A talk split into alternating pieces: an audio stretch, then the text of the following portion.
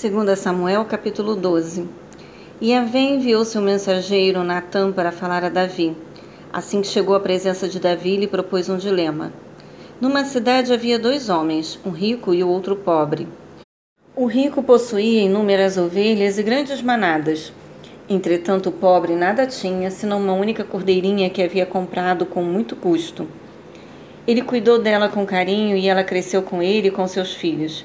Ela se alimentava em sua companhia, bebia do seu copo e até adormecia em seus braços, e ele a considerava como carne de sua carne.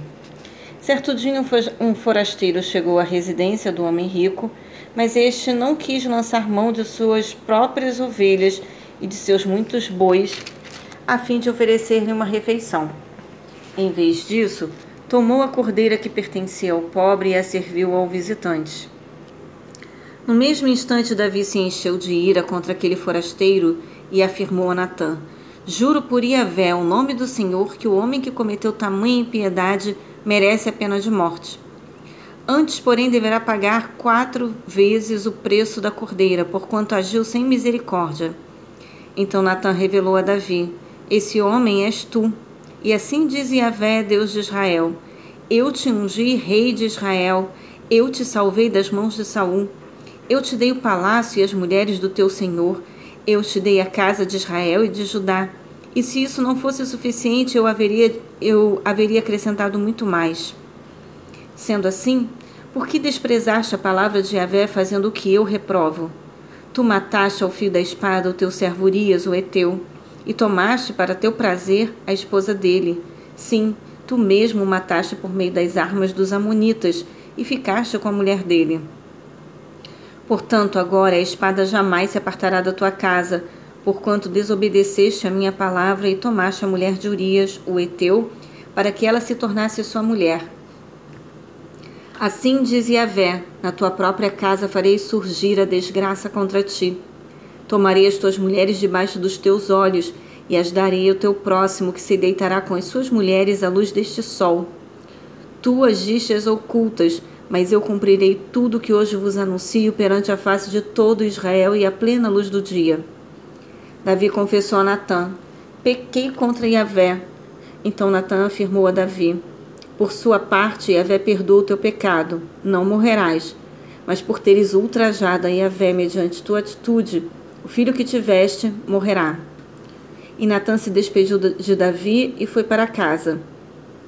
Depois o Senhor feriu um menino que a mulher de Urias dera a Davi, e a criança adoeceu gravemente. Davi buscou a Deus em favor de seu filho, observou o rigoroso jejum e, recolhendo-se, passou a noite toda prostrado no chão. Então os anciãos, oficiais de Davi, no palácio, se colocaram ao lado dele a fim de encorajá-lo a erguer-se do chão. Mas ele não quis e também recusou qualquer alimento. No sétimo dia, contudo, o menino morreu. Os anciãos de Davi tinham receio de lhe dar a notícia de que a criança havia falecido. Comentavam: Quando o menino estava vivo, nós lhe aconselhamos e ele não nos atendeu. Como podemos agora dizer-lhe que a criança morreu? Ele poderá cometer alguma insensatez. Mas Davi notou que seus oficiais cochichavam entre si e compreendeu que seu filho estava morto. Indagou-lhes Davi: O menino morreu? Diante do que eles afirmaram: Sim, Senhor. Então imediatamente Davi se levantou do chão, lavou-se, pôs perfume e mudou as vestes. Depois entrou no santuário de Avé e se prostrou. Retornou para casa, mandou que lhe servissem refeição e comeu. Seus anciãos e conselheiros lhe perguntaram: Por qual motivo ages desta maneira? Enquanto a criança estava viva, jejuaste e pranteaste.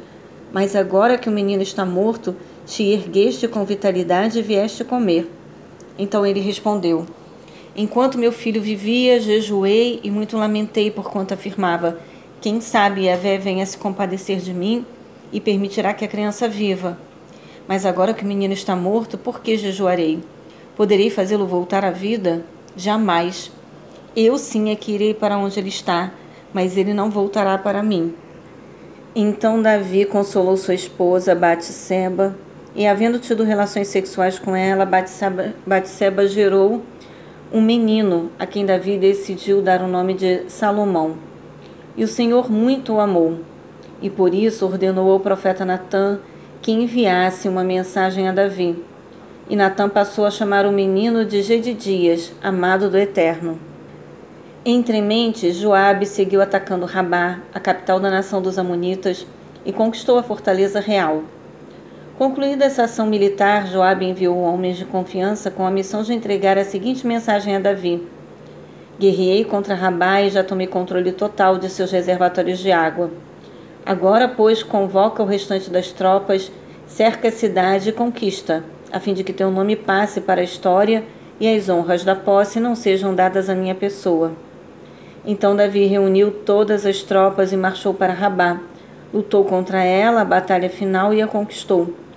Em seguida, tirou a coroa da cabeça de Moloque, rei dos filhos de Amon, e esta, em ouro maciço, pesava cerca de 35 quilos, isto é, um talento, toda ornamentada com pedras preciosas, e ela foi colocada sobre a cabeça de Davi. Levou também Davi de, Reba, de Rabá grande quantidade de bens como espólios de guerra. Quanto à população de Rabá, ele os trouxe e os pôs a trabalhar com serras, enxadas e machados de ferro, e em fornos de tijolos, e assim agiu para com todas as cidades dos filhos de Amon. Logo depois, Davi voltou com todas as suas tropas para Jerusalém.